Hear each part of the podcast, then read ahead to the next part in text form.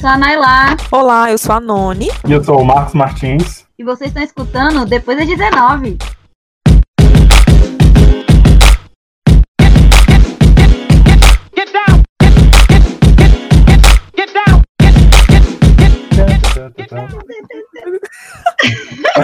E então, gente, estamos chegando, final de fevereiro, início de março. Já estamos na reboladinha. Época de carnaval, né, gente? Você já rebolou hoje?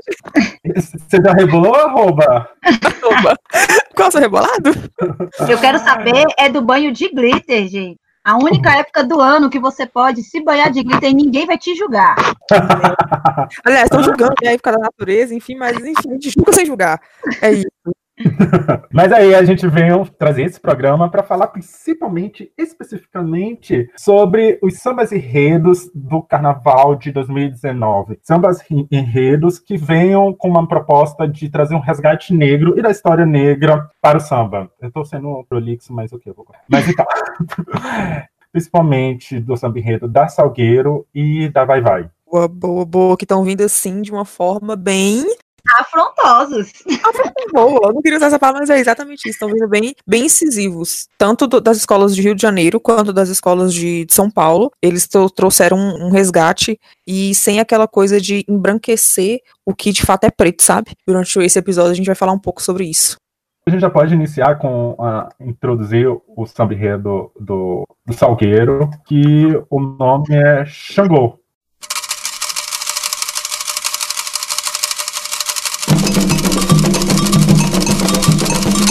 Ô Banicheca, ô! Pensa! uh, pensa! Eu achei bem, bem forte, assim. Ano passado todo mundo falou que, que era o ano dele, né? Todo mundo foi falar, não, porque é o ano dele, ele que regiu, que não sei o que, 2018, pá. E só pra gente contextualizar um pouco, é, acho que ela tem até mais propriedade para falar sobre isso do que eu, mas ele é o. Porque a gente, a gente, dá muito valor, a gente aprende a dar muito valor na mitologia, tudo aquilo que é mitologia embranquecida, né? Branca mitologia grega, etc. E fazendo uma analogia, ele seria o Thor. Todo mundo, né, o Thor, que não sei o que, que não sei o que. E na mitologia urubá a gente tem ele. E assim, é, ele tem, ele é o orixá da justiça. Ele vem para julgar. A história dele é, é, se compôs a partir disso. Ele vem para julgar e para dar não bem a sentença, porque tem um outro que dá a sentença, né? Mas ele, ele vem para julgar aquilo que está está errado. Não sei se a gente pode falar assim, Neila. Sim, sim. Xangô é o senhor da justiça. E aí acho interessante que o enredo, eles fazem questão de, de falar todos os nomes de Xangô quando eles vão falar da sinopse, né? Que Xangô, ele é, ele é orixá apenas para a nação Queto, né? Para a nação Angola e Jeje. São outros nomes que eu nem me atrevo a tentar falar para não, não cometer o erro de falar errado, né? Mas o samba enredo, ele mostra que tem essa preocupação de trazer a representação do Senhor da Justiça em todas as nações do candomblé. Acho bem importante pontuar isso. E também eles fazem questão de pontuar o sincretismo com, uhum. com as religiões. Vai ser, eles vão trazer um ponto bem forte, vão trazer um alafim de oiô aí bem forte. Caraca, eu arrepiei tudo agora. Sim, gente, eu ouvindo esse enredo, eu me arrepiei todinha. Eu tenho minhas preocupações, assim como toda filha de Iabá, de como talvez eles vão tratar, né, a relação das Iabás, que são as orixás femininas, com o Xangô, porque, querendo ou não, não é uma aula, não é um artigo acadêmico, não é o mais velho contando para o mais novo. É, um, é, um, é uma escola de samba desfilando e eles têm que contar de uma forma que o público, que até o público mais leigo entenda. Então, meu, meu medo apenas é de as pessoas entenderem, por exemplo, o, a, o verso que vem falando da, das Iabás deles, né? Vem falando no, no vento a sedução, oiá, o verdadeiro amor, oraiê, e no sacrifício, obá, obá, oxiobá. Por quê? Porque o verdadeiro amor dele não é Oxum. O verdadeiro, o verdadeiro, amor dele, do jeito que está escrito, para o entendimento de quem é leigo, de quem só conhece esse amor ocidental branco, é, pode parecer que a Oxum era a preferida dele, mas se a gente pensar num amor de, é, das, das matrizes africanas, é o, o amor dele é igual para todas as suas Iabás, assim como de todas as suas Iabás entre si, né? O encontro de povos ali, que é a relação deles.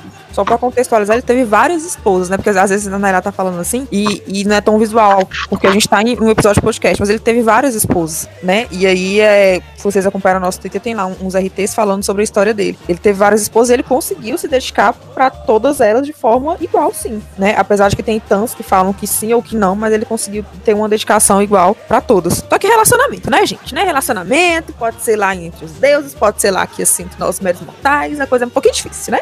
Acordos.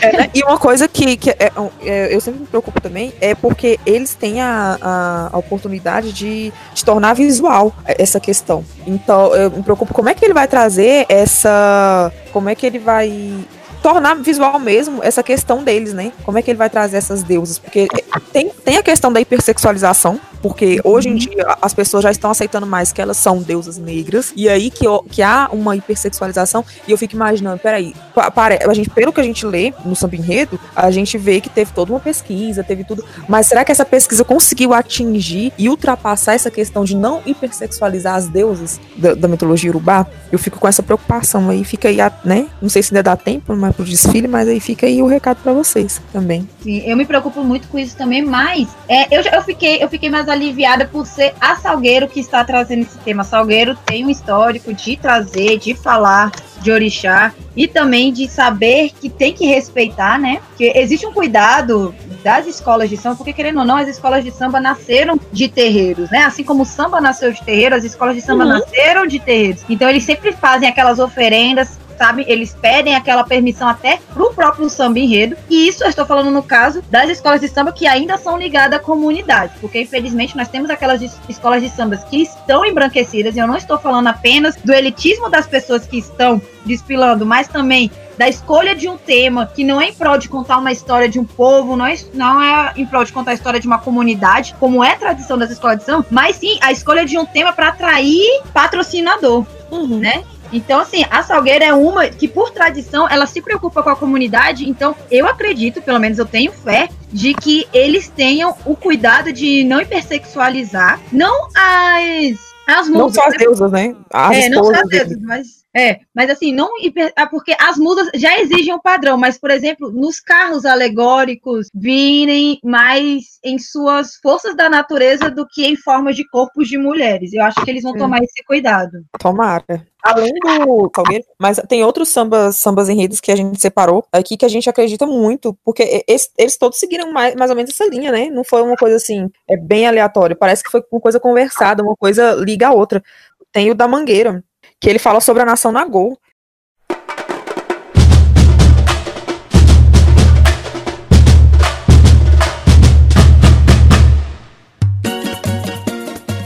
Eu achei bem interessante também que, que ele também remete a um pouquinho da, da Salgueira, uma coisa que um liga a outro, né?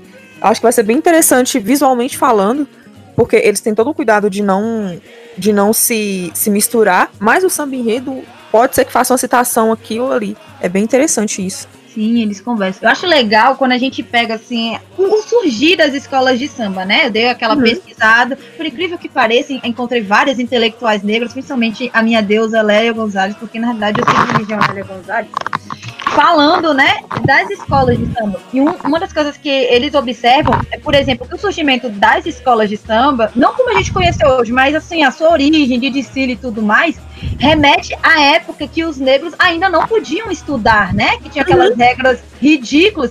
Então, o fato de ser escola de samba é também para se contar a história, se, se ensinar aqueles que a escola tradicional, formal, formalzinho do Estado, não aceitava, que era a população negra. As escolas de samba nascem em comunidades, estão ensinando não só a tocar o tambor, a dançar, mas também estão ensinando a história da população negra para, para a população negra. O, mesmo, o, ano, mais ou menos, é, é, a época que surgiu a Frente Negra Brasileira e o Teatro Experimental do Negro, que, para quem não sabe, nós aqui, vocês todos sabem, mas para muita gente que não hum. sabe, é, esse, é, esses dois movimentos foram os primeiros a serem a terem um caráter alfabetizador para a população negra, que que mais que já adulta era proibida de frequentar a escola e criança tinha regras como doenças de pele que na realidade eram utilizadas apenas para impedir que crianças negras participavam da escola. Então esses movimentos surgiram junto com as escolas de samba, tudo na mesma época, que é a década de 30. E a Lélia Gonzalez, ela bate nesse ponto no artigo De Palmares a Escolas de Samba, tamo aí, que ela fala que os afoxés, cordões, blocos e frevos Antes, eles eram os refúgios gratuitos do carnaval, uhum. e, e, por serem esses refúgios gratuitos, eles eram chamados de coisas de negros. A partir do momento que eles começaram a ser patrimônio cultural, a dar visibilidade, começou a ser, a ser coisa de branco, e, e, aí começou o embranquecimento, e aí começou a mudar a história, e aí começou a mudar o só um, Só um, um, um adendo aqui, eu, é, pode não parecer tão óbvio para alguns, mas enquanto o branco não entrou na, na, questão, enquanto não foi embranquecido, né, tal, é que queriam criminalizar. Porque, assim, Sim. nosso povo é extremamente estrategista, isso aí tá aprovado por A mais B, a gente vive isso até o, os tempos de hoje. E o samba, ele passou por isso. Enquanto não, não vieram com grandes artistas brancos, etc., cantando samba, né? Quem disse que branco não pode cantar samba, não é verdade? Enfim, né? É, o samba, é, eles tentaram criminalizar. E um dos motivos que tentaram é, é, é, tornar crime o samba foi justamente isso, porque ele era porta de entrada para que os negros pudessem é, estudar, para que os negros uhum. pudessem se tornar intelectuais nessas áreas, né? Que, que os brancos já estavam lá, tinham oportunidades de estarem lá, não as mesmas que os negros estavam. Então, assim, tudo se liga sabe? Tudo se liga. E Lélia, ela, ela fala isso de uma forma primorosa. Lélia maravilhosa, sempre à frente do seu tempo. Sempre. E, infelizmente o mundo não, não, deixou ela falar mais. Deveriam ter eleito essa mulher deputada. Até hoje não perdoei o Brasil por isso. Só queria dizer isso. É complicado. E falando de estratégia, eu acho incrível. Para mim, as escolas de samba, se aproveitando mesmo, querendo ou não, se aproveitando desse embranquecimento, dessa medialização, né, dos desfiles da escola de samba, eu acho magnífico como a gente passa a, a vida inteira, pelo menos foi, essa, é, é, essa é a minha experiência. Eu passei a vida inteira não vendo nada da cultura negra, nada da música negra, nada de intelectual, heróis, nada, nada, nada disso. Na escola, e chegava o carnaval, eu tava lá sentadinha para ver as escolas de samba e ter que ver aqueles comentaristas perguntar para intelectuais negros o que que estava sendo o que que tinha a referência daquele desfile. E ali estavam contando toda uma história de forma cantada, que é, para mim é muito interessante porque para o povo iorubá, a, a, própria língua iorubá, gente, vocês pegam um dicionário iorubá, é a coisa mais difícil do mundo, porque é a diferença de uma palavra para outra é o tom de como você canta a palavra, porque você não fala, você canta a palavra. Então assim, uma história cantada numa, pela escola de samba é a estratégia mais magnífica e que a gente se utilizou do embranquecimento e da e da medialização para contar a história do negro na tele, numa televisão que sempre ne, nos negou, que até hoje nos nega, né? Até nas novelas. O que a novela, o que as novelas de algumas emissoras não mostram, no carnaval ali está sendo mostrado. Eu acho incrível, os nossos ancestrais são fodas e estrategistas demais. E continuando nessa leva de escolas de samba, que está com uma proposta de claramente para pontuar a cultura negra, a Vai Vai em São Paulo trazendo o samba enredo Vai Vai, o quilombo do futuro.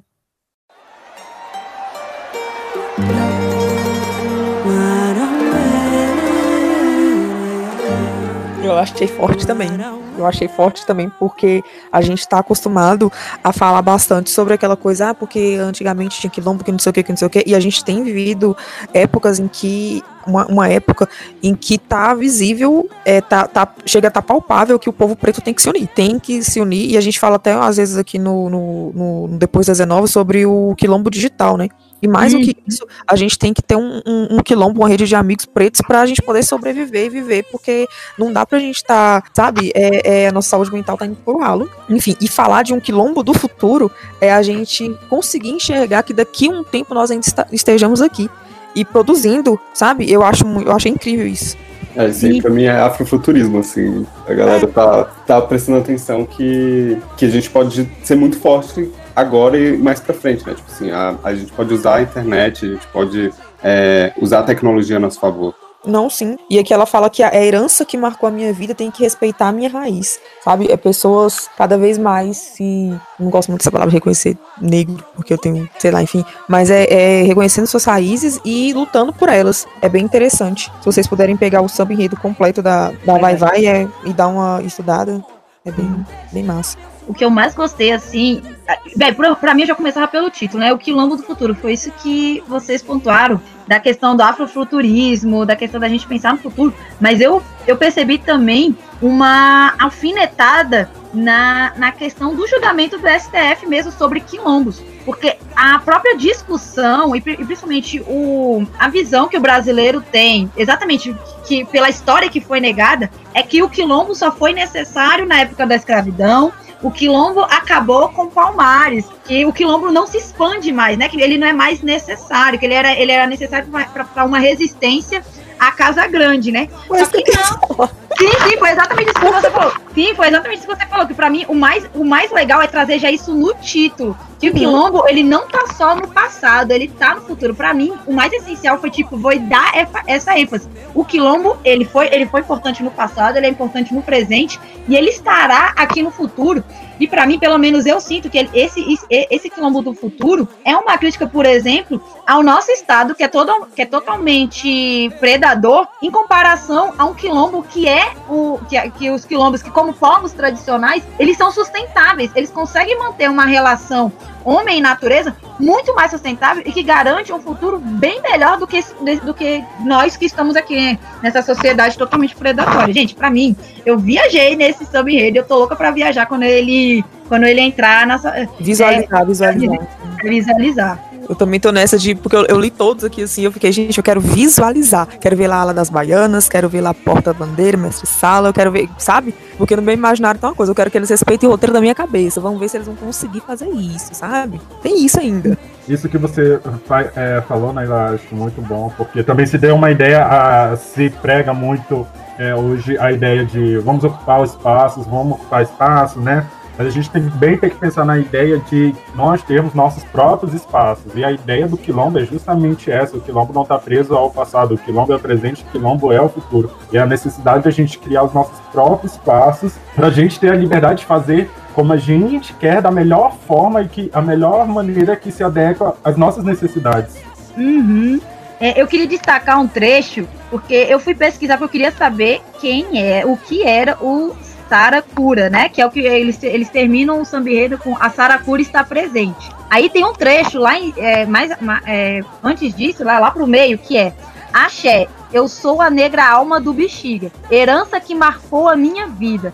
Tem que respeitar a minha raiz. O Orum vai desvendar toda, vai desvendar toda a verdade para resgatar a nossa identidade das linhas que a história apagou. Pra, assim, primeiramente, quando eu ouvi esse, esse trecho, eu estava pensando, ah, história do Brasil, ele está falando de uma história apagada como um todo. Só que aí quando a gente vai, quando eu fui pesquisar que, o que era o tal do Saracura, eu descobri que é o quilombo da bexiga.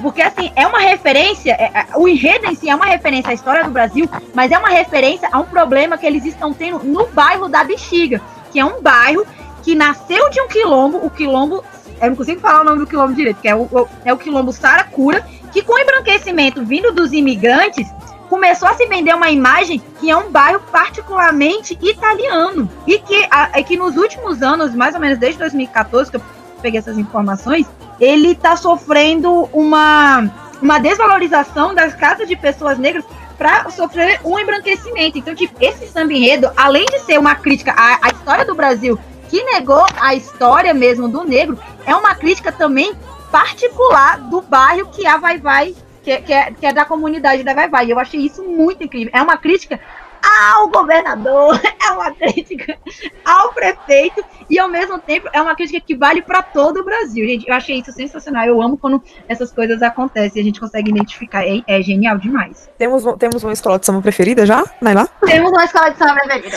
Eu, eu, eu, não, eu, eu ainda acho que eu tô com essa Eu, eu gosto dessa, dessa temática afrofuturista também. E por Mas, enquanto é a minha favorita. Mas, gente, a Vai Vai é da São Paulo e a Salgueira é do Rio. Isso, é, Podemos é, ser favorita cada um em seu estado. Exatamente. é, pensando por esse lado, por, é, por enquanto estamos nessa. É, é que a gente queria. Eu quero falar também um pouco sobre a Paraíso do Twitch, né, do ano passado.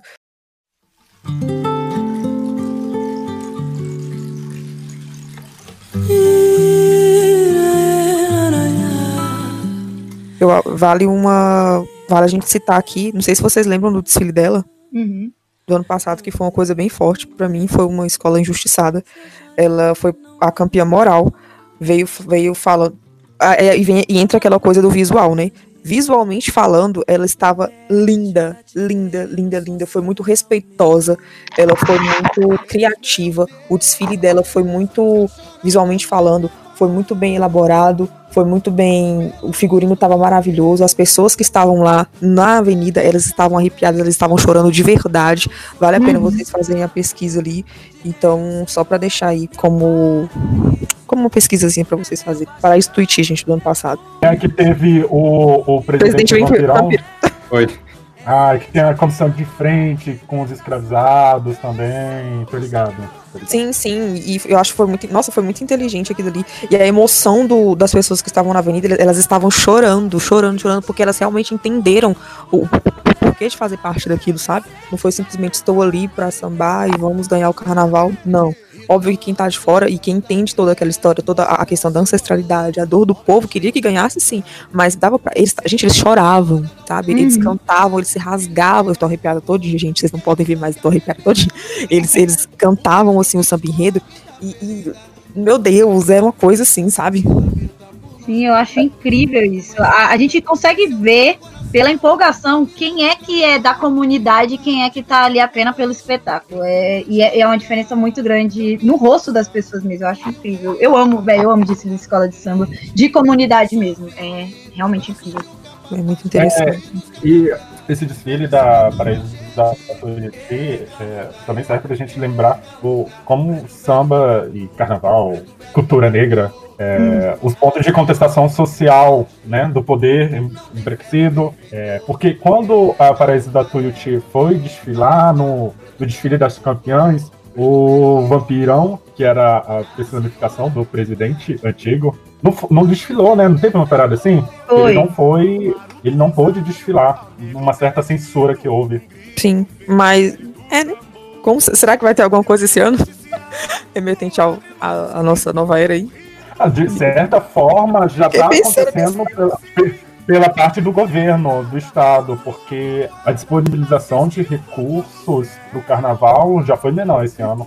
Não, é verdade. Em questão cultural, desde a extinção do Ministério da Cultura já, já é uma sanção ali pra gente, né? Porque aí é, carnaval, que é um carro-chefe da cultura brasileira, é, também perde nisso. Então, ali já é uma censura pra gente, pro, pro, pra galera do samba em específico. Carnavalesca, etc, sim. Uhum. Só queria ressaltar um, um, momento que eu achei bem, bem interessante também, e que eu sinto falta, tô sentindo falta agora nesse ano de 2019, que eles trouxeram pra avenida foi o, os paneleiros.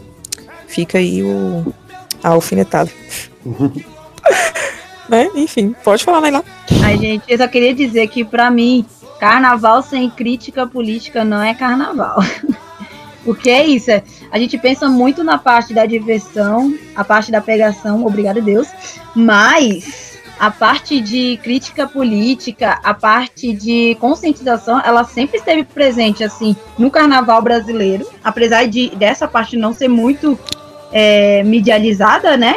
Mas sempre foi presente e faz parte da nossa história, que é uma das partes que eu mais gosto, porque é aquilo. Assim como eu gosto de rebolar a minha raba de forma consciente, eu gosto de sambar e beijar na boca fazendo crítica social. Uhum. A gente consegue fazer as duas coisas, por que não, né? Nós é. estamos aqui, somos treinados para isso, treinados para isso. Exatamente. Tem como fazer, gente. Tem como. Não, não, subestima a gente, não. Tem como fazer. Pegando né, nessa linha da Nailá, assim, tem um motivo também, né, pra bloco de carnaval, por exemplo, não ser pago. Pra blo bloco de carnaval de rua ser de graça. Tipo, é pra as pessoas estarem ocupando as ruas, é, as pessoas terem acesso à cidade e, e fazer da cidade ali um, um lugar de diversão também, cultural e tal. E aí, nossa, eu, eu não sei se todo mundo dos ouvintes aí tem na cidade blocos pagos, mas Brasília é mestre em fazer isso, assim. Eu não entendo como que a galera consegue ir para bloco de carnaval pago, porque ali não, não, não, não representa carnaval de nenhum momento, sabe? Eu tenho informações. Opa! Então, é, eu não sei se todo mundo sabe, mas eu sou filha de, né, de pessoas tradicionais do Carnaval de Brasília, né, um bloco de frevo, minha avó está envolvida, um, um, bloco de crítica política, meu pai está envolvido. E é muito interessante a gente ver que as, as negociações do governo com os blocos tradicionais, que são aqueles que são de graça, eles estipulam um certo limite de horário, eles estipulam um certo limite de espaço, exatamente para privilegiar que os blocos pagos saiam no horário que os outros estão proibidos, ocorram em espaço que os outros estão proibidos. Então, assim, existe realmente um privilégio e existe uhum. meio que o governo empurrando essa higienização da população para a ocupação das ruas, porque aqui em Brasília até a ocupação da rua ela é paga, o que é muito ridículo, mas faz muito sentido pensando em quem as pessoas mandam para vir morar aqui em Brasília, né?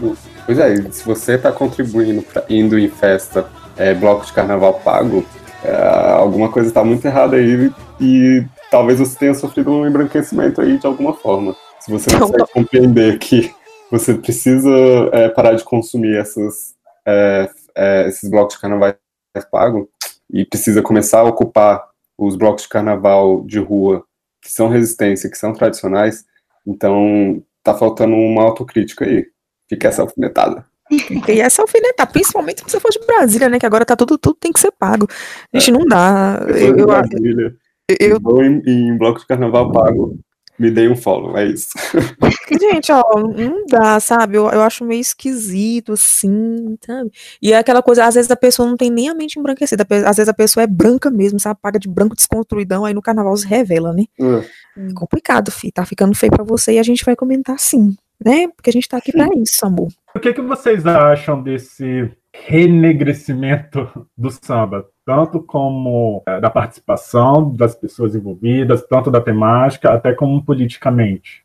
Eu acredito que é um, que é um momento, assim, é, a cultura negra está tá criando, criando espaço, né, tá sendo, tá tendo, é, a galera tá querendo consumir cultura negra, então isso dá força pra gente, inclusive da gente querer é, mostrar mais isso, eu acredito que vai mais ou menos nesse sentido, da gente não ter mais medo de se mostrar, sabe, porque as pessoas estão consumindo a nossa cultura e sabem que a gente pode pagar agora, tipo assim, sabem que a gente consegue pagar, sabe? É o mercado consumidor, é isso.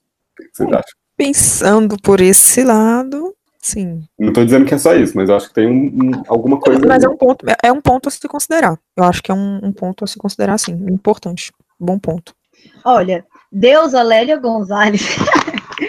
ela, ela já dizia que né, que o, as escolas de samba, quando sofreu a, o embranquecimento, como começou a, a, a, ter esse destaque, se criou até a profissão mulata. Nossa. E foi a valorização, querendo ou não, de corpos de mulheres negras que antes eram negligenciados ou apenas vistos apenas dentro de trabalhos domésticos e tudo mais, começou a ser a questão da hipersexualização. E, mas querendo ou não, é dessa hipersexualização que vinha salário para botar comida dentro de casa, para gerar, como nós sabemos, muitas, muitas das famílias negras são geradas por mulheres negras, então é a empregabilidade dessas mulheres através desse samba vem muito. Então, assim, eu acho que esse enegrecimento, no caso de pessoas, é, é a questão. Existe a questão da necessidade de que o.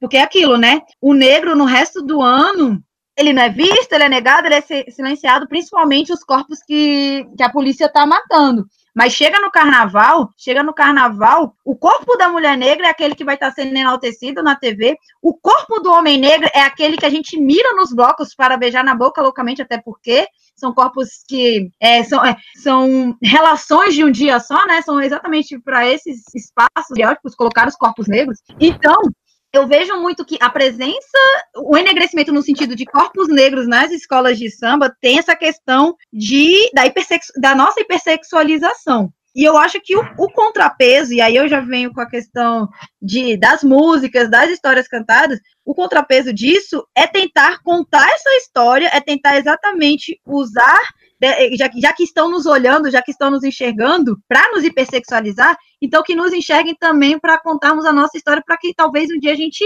mude isso, a gente mude essa visão, porque é o único espaço que estão nos dando.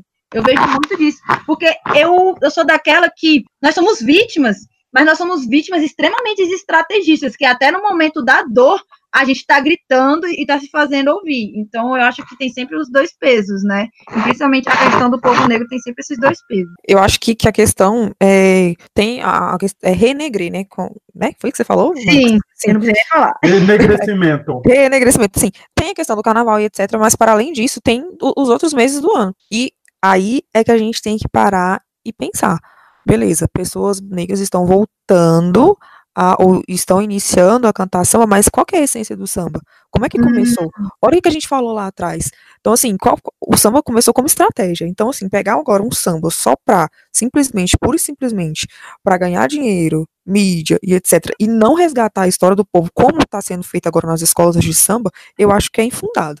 Eu acho que, pelo menos você deixa bem escuro que é isso que você quer, entendeu? Porque aí não vai, vai virar estratégia pra, qualquer branco achar que pode cantar samba também. Porque se qualquer um pode chegar lá e falar qualquer merda, então beleza, branco, vai, branco sabe que vai poder fazer também, sacou? Então beleza. Se é pra renegrer, a, renegrecer, eu esqueci a palavra do Max Se é pra renegrer o samba, que seja com consciência.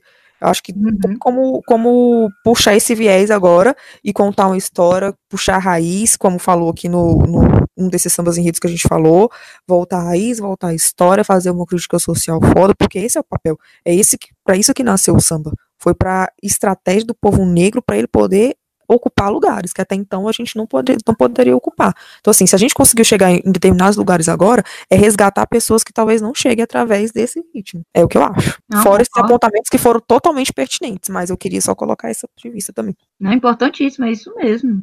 Entendeu? Porque senão branco vai cantar samba e branco não fala porra nenhuma no samba. Eu quero deixar isso. Eu fico indicado. Ai, sim, o pessoal me bota um samba pra ouvir, eu fico, qual é o sentido disso? Eu não tô entendendo.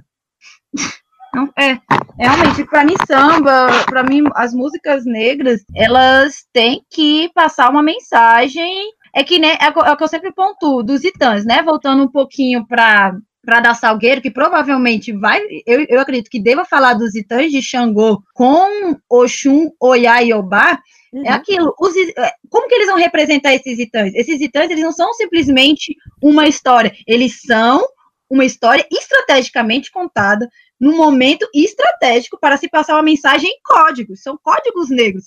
E assim, contar de qualquer jeito é melhor nem contar.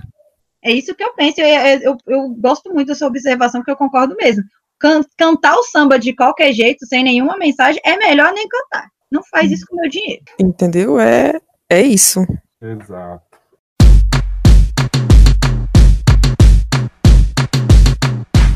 Bom, gente, então é isso. Espero que vocês tenham gostado desse episódio depois das 19. Espero que vocês né, estejam conscientes aí no carnaval. Não custa nada, né, reiterar aqui a informação que negro não é fantasia, indígena não é fantasia, nossa dor, ela foi ocasionada aí, até agora a gente sofre requisitos dela, então, por favor, não se fantasiem. É, vou deixar aqui o contato, contato.depois das 19, 19 numeral, arroba gmail.com. Nossas redes sociais são depois das 19, 19 e numeral também. Segue a gente lá no Twitter, no Instagram. Qualquer coisa que vocês queiram falar com a gente, DM no Instagram ou no Twitter, manda e-mail pra gente também, com sugestão de tema, você querendo participar, divulgar qualquer projeto seu. E espero que vocês tenham gostado, gente. Segue a gente lá, tanto o Nailá, quanto o Marcos, quanto o Luiz, quanto eu também. E até o próximo programa. Até mais. Até mais, Tchau, galera. tchau. Tchau. Tchau, tchau, gente. Lembrando, não é não e usem camisinha. Importante demais. Se vê alguém sofrendo alguma agressão, não deixa passar. Chega na voadora. Chega na voadora.